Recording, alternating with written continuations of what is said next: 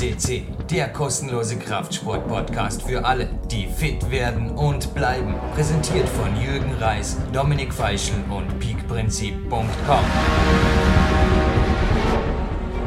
It's my utmost pleasure. This is your host, Jürgen Reis for PowerQuest CC in a 100% English episode today with a star from Austria, a YouTuber from Austria.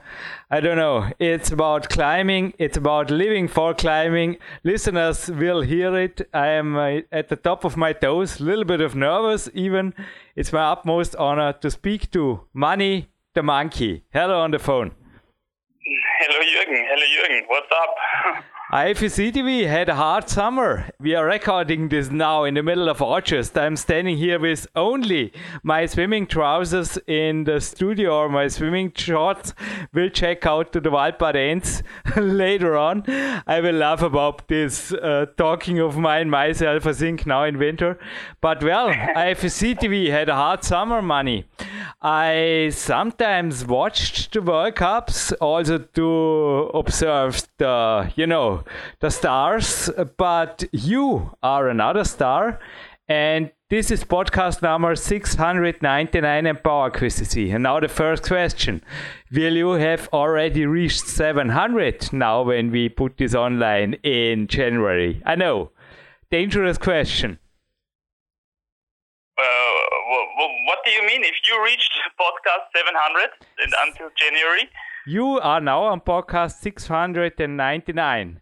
And if ah. we did our research right, we have now in the middle of summer 608 unbelievable climbing videos of you on your channel. So will you ah, have no, no, no. online uh, 700 until January? Uh, that you mean? Um, to to my knowledge, it's it's only like 610 uh, or something at ah 310 or something at this point. so I fear I won't be able to get 600 until uh, January.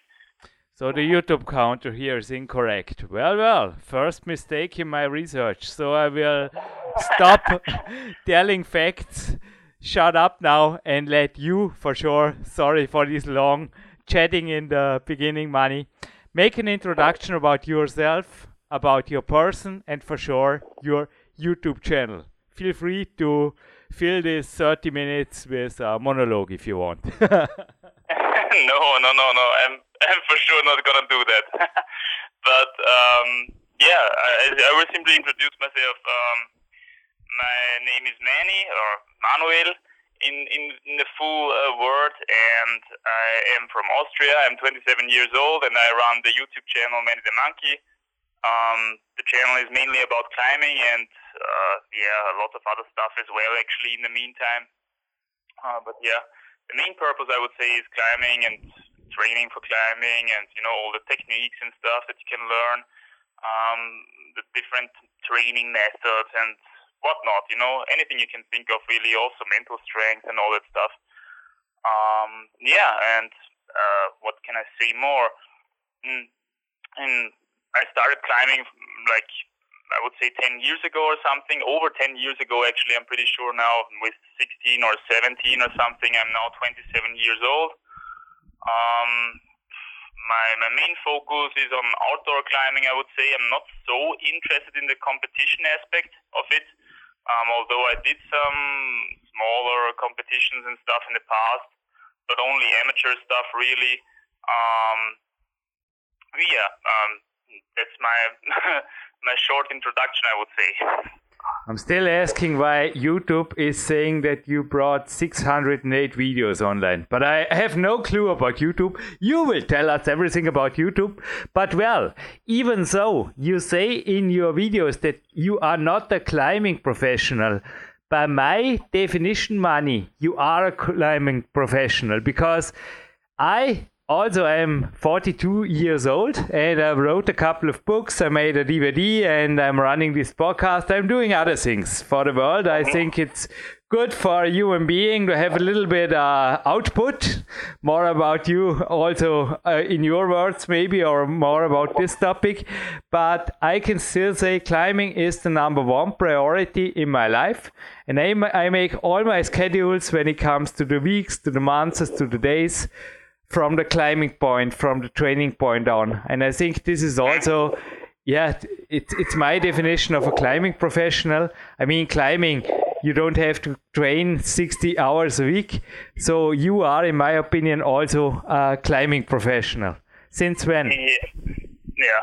I mean, uh, in in my opinion, you know, if you're a professional in something, then you can generate your whole income from from this stuff. You know, whatever you're doing. Okay, but, then we have then we have not uh, then we have maybe Adam and Chris and a couple of others, but then we have not many climbing professionals in the world. As far yeah, exactly. as I know from the World Cup, everybody everybody in the World Cup is doing something beside.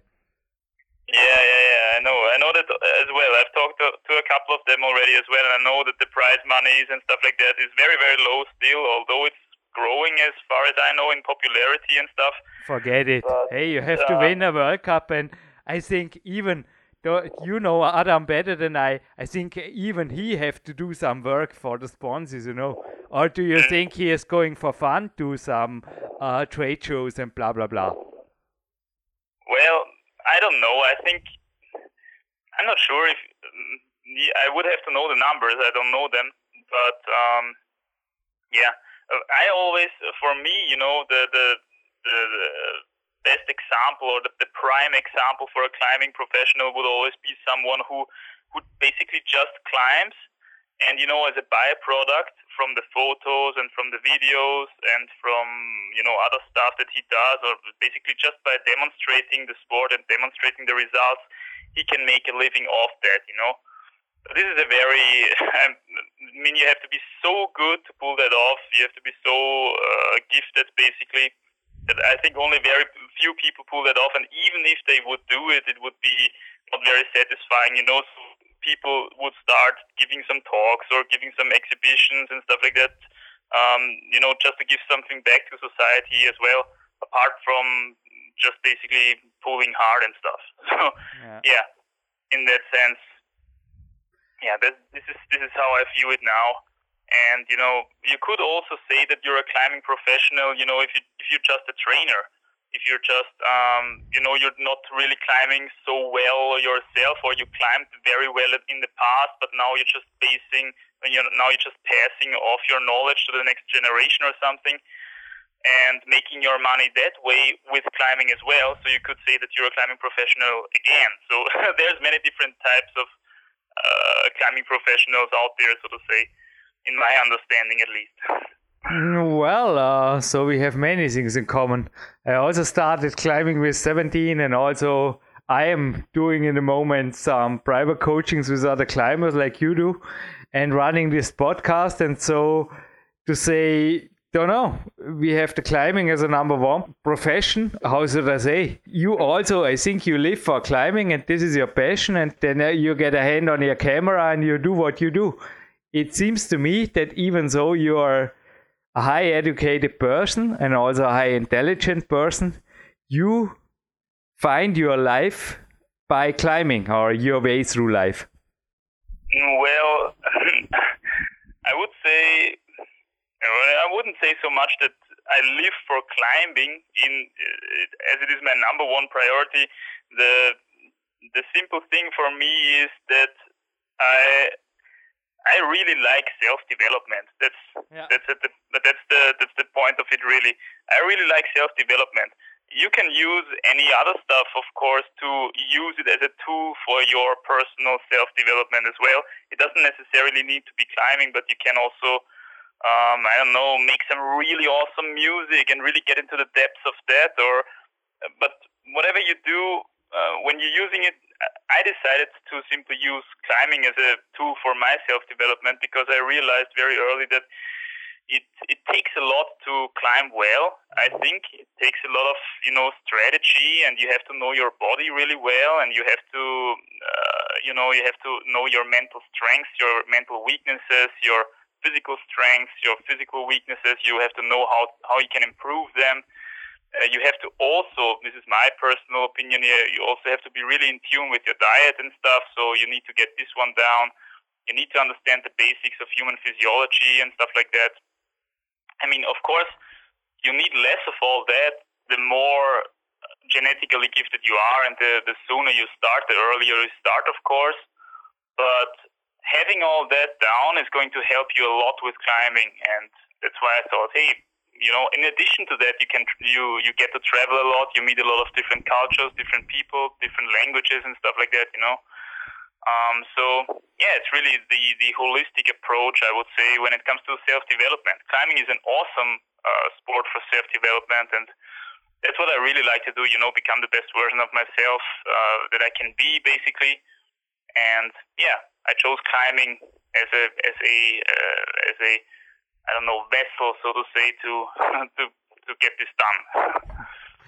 I just have a little slideshow, a mental frame in front of here, and in front of me, there was just my father, or is just my father with me on a World Cup in climbing uh, in mm-hmm. China, and yeah, we traveled and yeah, it is true. It is self development. But when it comes to yeah, my family, I still live near my family. My father is still my mentor. How it is with your development when it comes? I mean, you live in Vienna. I talked about you uh, at my father's coffee table in the morning a lot the last days because yeah, also of this interview, and I said, yeah, he is, I think, monkey. Am I right that this is also monk? You know, not only the animal, it's also a monk. And I said he is a little bit a monk in Vienna. And well, is there any problem with being a monk in Vienna? Because for me, Dornbirn is already big enough sometimes with this 50,000 people here to have my peace. You know what I mean? I know what you mean. Yeah, exactly. Uh, is, this, is, actually a very interesting topic. Um, uh, I lived, in, yeah, I lived in Vienna for the majority of my life. I would say we always had connections to the countryside, you know, because um, the family of my mother would basically live in Lower Austria. The family of my father would live in Salzburg, and so we regularly visited the countryside, so to say, but I was always living in Vienna. Um, I realized more and more that uh, for me, living in a big city is probably not the, the long term thing that I want to do. I want to definitely move more and more away from the big city, actually. And uh, Vienna is not bad, you know. Vienna is a great city, and I think there was another ranking or something that they did when it comes to quality of life, and Vienna is coming out number one again because we have such good water and such good public transport and stuff. It's it's all good, but it's still a big city, and if you have the comparison from the countryside, um, then yeah, you, you slowly realize that yeah, a lot of a lot of things are despite that despite Vienna being such a good city, despite that things are on the countryside better in some cases. You know, you've got better food, you've got better uh, environment, better air and stuff.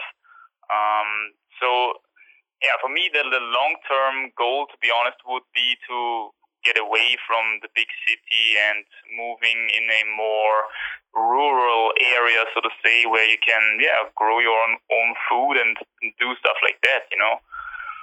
May I ask you, is this maybe also the reason why you live, may I say, a very minimalistic approach? As I see in your video, I don't know how many square meters got your flat Mani. Ah, it's a bit about, it's a bit more than 30 square meters. Ah, yeah, I thought about that. So you are not planning on selling, you know, or buying things, or even, you know, building no, a house no, in Vienna. No.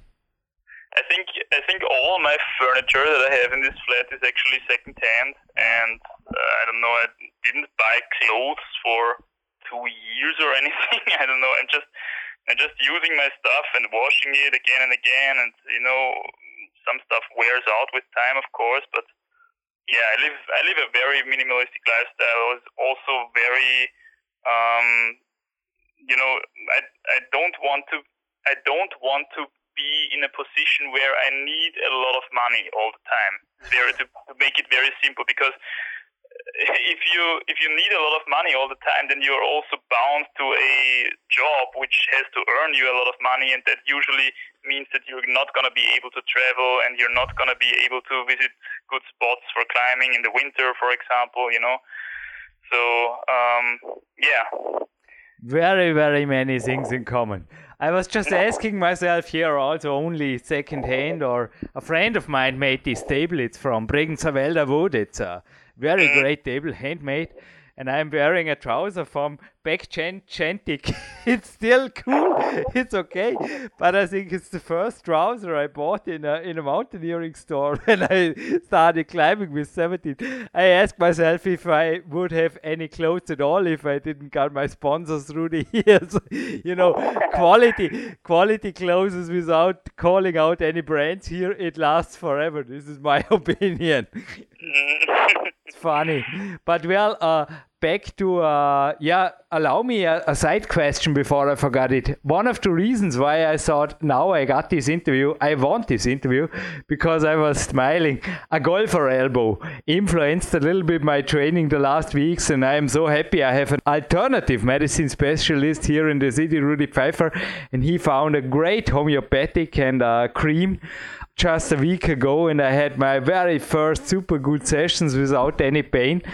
I think also you found your own way to keep you healthy. I think also your nutrition, everything together. You live, even though you are in a big city, Vienna, a very, very healthy lifestyle. Or are they also other things beside, you know, like homeopathics and things like this you do when you have problems? Because as every climber or every athlete, you also have your here's and there's. Um, yes. So my approach to that would be poo. Um, how do I explain that? Uh, it's actually again, it's very simple. Um, I never had a a sudden like um, rupture or anything. I didn't manage to to rip off some tendon or some pulley or stuff like that so far. So I can't really speak from experience when it comes to these kind of injuries. I mean, I, I broke I broke my ankle from a bouldering accident once, but this is I mean, not necessarily not necessarily a I would say a climbing related injury. I mean, a lot of boulders have it because they they jump besides the mattress or something like that. But um, yeah, then you had to wear a cast, of course, and this is basic stuff. But when it comes to pulleys and stuff, I, of course, I did have some painful pulleys already, and I felt my my elbow a couple of times with golfers and tennis elbows and stuff like that. But um, I, I never visited anyone. I never visited a physiotherapist or anything like that. I I don't want to discourage people from doing that, but um, for me, it was always just basically listening to the body. And when I say listening to the body, I mean listening to the pain that the body gives me. You know, I would always, when I feel pain, I would uh, reduce the intensity basically. Mm-hmm. So I would, I wouldn't even tape. Okay, I, for all my finger injuries or finger injuries, for all my finger, little finger pains, little pulley pains that I had so far, and I had a couple because yeah, I was also full into into the crimping and stuff like that. Um, for all these stuff, I never used pain. I uh, I never used tape.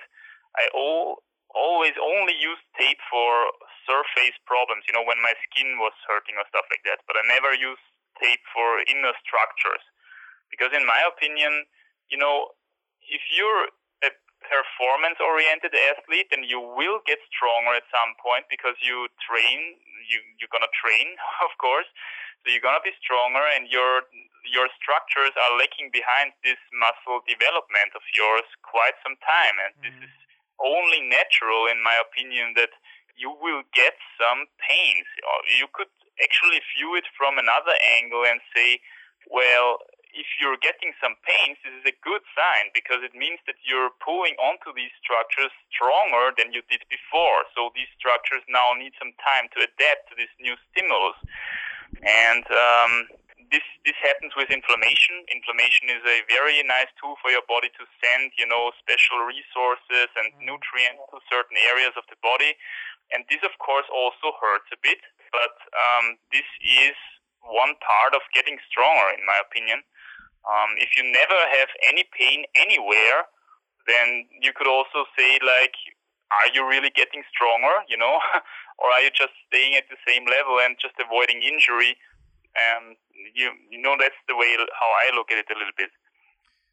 I love sore muscles. I don't like sore other structures as it. Honest. Hey, Mani, I just watched uh, last two days an interesting video of yours. Is do I still study? Is the title. So you, like my brother, studied biology. You are a bachelor. So correct me. You can be a teacher or is so you have something like a plan b if your lifestyle now i don't know youtube is making a couple of changes now in summer. I'm also looking forward if this have any influence to youtubers i hope no or i hope in a better way for you. But they are wanting money from the viewers. I i'm looking how this experiment go well or not well and torturing them with a lot with a lot of commercials in front of your great commercial free. It's sometimes breaking my heart videos. But well mm-hmm. to the financial side and also your education i also said that you are a highly intelligent person. So what have you did so far with your life and what are your plans in the future to make this on a short? Because as i said you are a bachelor in biology. Uh, yes I, I studied biology. I made my bachelor degree. Um, as far as I know, I could not go into teaching instantly now because at least in Austria, it's like you know you've got the Lehramt ah, for, yeah, yeah, yeah. For, for something, and then you've got the the actually only focusing on the pure subject of something. And I did only focusing on the pure subject, so I did the bachelor in biology. But I think I could um, I could get the the degree for being able to being a teacher relatively quickly, or a little bit quicker than if I would start from scratch. Uh, if I would go back to university and stuff like that. But um, yeah, what are my plan B's? Pooh. Um, no, no. I just was asking: Is your plan A is doing well? You don't need a. I also I don't have really a plan B. I don't think about it in the moment because my plan A, staying a climber and living a free spirit, works pretty well. So you, I don't want to have any answers that are beside your. Just uh, the main question is your plan A going well, and is this a long-term thing? Um, the the plan A for me is going pretty well, to be honest. Super. Um, as I, as I said, um, I'm a relatively, you know, I, I, I don't need a lot of money. So mm. at this moment, I'm earning enough money with my coaching and my YouTube channel to sustain my lifestyle. Oh. But I'm, of course, aware that this is not, um, I don't know, this is not something forever. You know, at some point, you maybe want to start a family or stuff like that. And then these things can change very drastically in quite a short period of time, I guess. Uh, but um, at the moment, it's working well. I want to reach my athletic goals with this uh, sort of strategy, and if I if I can complete that, so to say, then uh, I will have a look at how everything continues. Um, yeah, that's that's how what I what I can say to that basically. Maybe it's already history, but I am looking forward about your 9A project. yeah, yeah, the, the yeah, 9A project is not no, no, You're pretty, you're pretty strong. You're doing well. Hey, Manias, one of the last questions we already, whoa, this 30 minutes ran by. Uh, the end of the interview.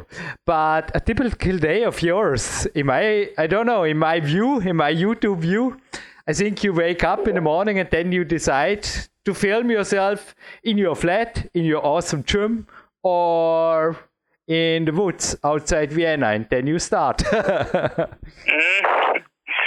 Uh, yeah. Yes. So what, what was the question?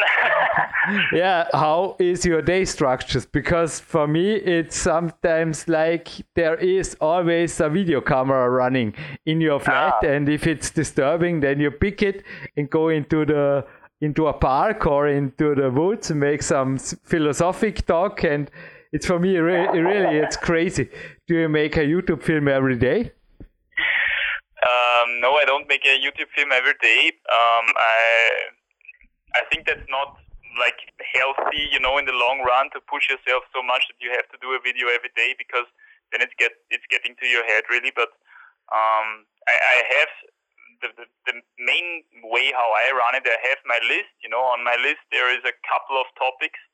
Like for example, I'm at this moment I'm planning a video on dynamic belaying and I'm planning a video on how to do a proper partner check and stuff like that.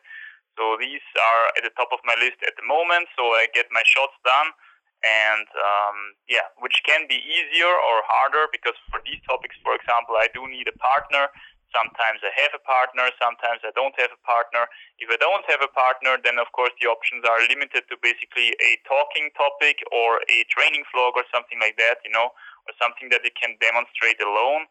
Um, so these are basically the things that I use as an orientation of what I'm going to do today. I mean, of course, as I said, I don't do a video every day but um, a lot of my videos, you know, the, the, the making process of a lot of my videos are uh, going on a couple of over a couple of days actually. I mean, even if I do a just a talking uh, episode, I usually have some sort of um, basic, very basic script, you know, with basic single words that I don't want to miss out on, and um, this stuff takes time to write as well. So um, yeah, usually I work on at least some sort of video every day, but I don't post a video every day.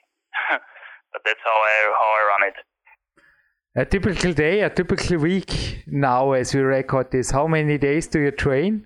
And maybe um, also a little bit of overview. I think you are not a really early bird. I've seen you uh, waking up at 4 a.m. in the morning, but I think this is another story. Let's let's stay on a standard day. Uh, the, the standard day is I actually wake up relatively early, or for me relatively early at some somewhere at 6:30 to 7 or something. And the, I think the reason for that is that I also go to bed usually relatively early, which is at 10 o'clock in the evening or maybe 11, but usually somewhere around that time. I wake up very early. Then I usually what I'm what I've been trying to do in the cup in the last couple of weeks is um, always training in the morning. Um, so if I can get the time for it, training in the morning, fasted without a breakfast, and then get uh, one bigger meal in after the training, and then maybe add a little bit of a hangboard session or stuff like that. Because as you know, I have my hangboard at home, so I usually don't hangboard at the gym. I usually take a little bit of a break after the training and um, get something to eat in, and then I you, then I do my hangboard session. Um, yeah, and I do I do at the moment I do mostly one one, so one day training, one day rest, and sometimes two days training and one day rest. So um, yeah, these these are my rotations. So I would say I would get at least like four or three to four climbing days a week, training days a week. Yeah.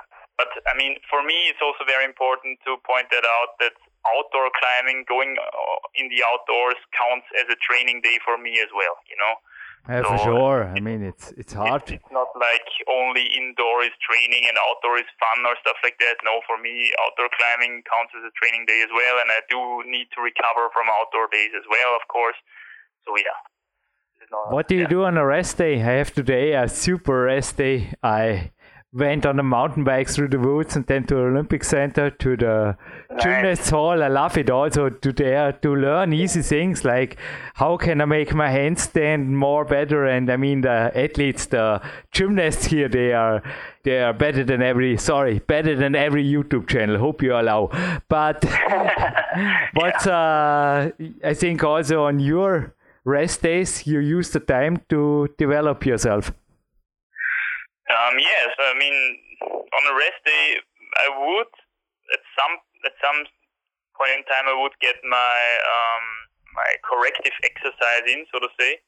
So I yeah did a lot of um, core stuff, a lot of um, stretching and stuff like that. Also, there was a time when I did a lot of jogging and stuff, but I don't know. I'm not so much into that anymore, to be honest. Swimming, um, swimming. But some endurance yeah. is included? Hmm? Swimming is my my endurance. And mountain biking a little bit here, mm, but not too I love far. swimming actually. I love swimming. Okay, yeah, it's perfect, uh, isn't it? But I don't know. I'm a little bit too lazy to get into the bath. you know, to, to get into the bath all the time. It's just a little bit more elaborate to to, to have swimming, so to say, every rest day. Mm. But yeah, I, w- I would like to swim also a little bit more, to be honest. Mm. Um, yeah, but yeah, it was a lot of I also tried a little bit of acrobatics recently again because I have a background in, in Shaolin Kung Fu, and this was one aspect that I really liked about Shaolin Kung Fu as well, the acrobatic aspect. So maybe I'll try that uh, more in the future. Mm, but yeah, at the moment I'm really happy with my calisthenics stuff, and I even do that not only on rest days, but only uh, also actually after climbing workouts. You know doing some calisthenics is really a lot of fun. I'm still in the phase there where I can see progress with every session, so it's really a lot of fun. One of the very last questions. We already had an Austrian Shaolin monk here. Oliver Klettner is his name. He is working in Vienna. Do you, like he, were in a monastery in China? And I, I, have heard you talking about something like this on the YouTube, but never, you know, what's behind this Shaolin thing? Um, there, there is a, a hmm, how can I say there is a somewhat official Shaolin temple in Vienna. Ah. Uh, um, and they usually have one like really original, so to say, quote unquote original Shaolin monk from China who also was at the original Shaolin temple in China um, to train the people there. Um, so yeah, that's the, the connection to that. And I think they also organized some uh, some uh, travels to the original Shaolin temple in China um, from this temple in Austria, from this temple in Vienna. But um, they were a bit expensive for me always, so I, I, I haven't really made them myself. But they would um, do them some occasionally, so maybe that's coming from there. I don't know. Wow. So you took some courses there and you had your sensei there or something like this before you came a climber or what? Uh, I, I, I, attended the temple basically. So they have a schedule. I think they, they train like five times a week or something. And you can come or you can come basically when you like. Um, but of course, yeah, the more you can go, the better your progress will be probably uh, and that's what I did. And it's it's really it's a lot different. The, the sport itself is a lot different than climbing because it's so much more dynamic. I would say it's much more, it has much more to do with speed and stuff like that. You know, climbing is. I mean, climbing can be very dynamic as well, and especially in the modern times with the, the modern competition style, which is a lot of jumping around and a lot of dynos and a lot of parkour style. It's already going into that direction. Um, but with with Shaolin Kung Fu, it's really uh, it's really a lot of speed and a lot of precision. Despite that, so you want to be fast and really precise. So this is, if I would have only two words to describe this sport, it's like speed and precision. And it's really nice. I really enjoyed it actually, the sport itself. But you but didn't yeah, combine both climbing and Shaolin. For for some time, I actually did. Yeah. Wow! Oh, this must be tough. I think one year I did both, and at some point climbing just simply took over. Also, climbing was a lot cheaper at this point because uh, you have to know that they are actually quite expensive there at this temple to do this stuff. So climbing was a lot cheaper. So climbing at some point took over. But actually, I did both for one year. I mean, you know, I was pretty much a, a, beginner in climbing, and I didn't need so many, so much training to still get better. So I would maybe one or two times a week go to my climbing, and the rest of the training was basically Shaolin Kung Fu. But yeah, more and more became climbing, and less and less Shaolin Kung Fu. And at some point, I yeah just climbed only. Mani, I am looking forward if I can motivate myself to go swimming in the Stadtbad Dornbirn here in the winter. I'm planning on it, but I'm not sure. But at the moment, I need no motivation at all to leave this hot studio and throw myself into the swimming pool. and I hope you also have a great lake or a bath or something beside. I'm finishing off. You were talking about somebody who is developing himself by awesome music. Mark Protze, our musician here in the studio, is bouldering and doing great music, and he will making some music in the end. And I was thinking about a little bit of present for you. I hope you can use it. Um, I'm also doing coachings for entrepreneurs, for youngsters who are making themselves, you know, startups or building own companies or making changes. Whenever you have any demand on this departure, don't know how uh, half an hour or an hour i will be your you can interview me in private okay? By okay, telephone. okay. good to know good to know. Thanks jürgen. Hey yeah and the last minute for sure as always for my guest stars here for you. I know you have not many supporters there in the in the in the industry or in the media but there must be something like a team Mani behind you. So please a big thank you for everybody who deserves it. And for sure, one more time, where can people find more about you on the web?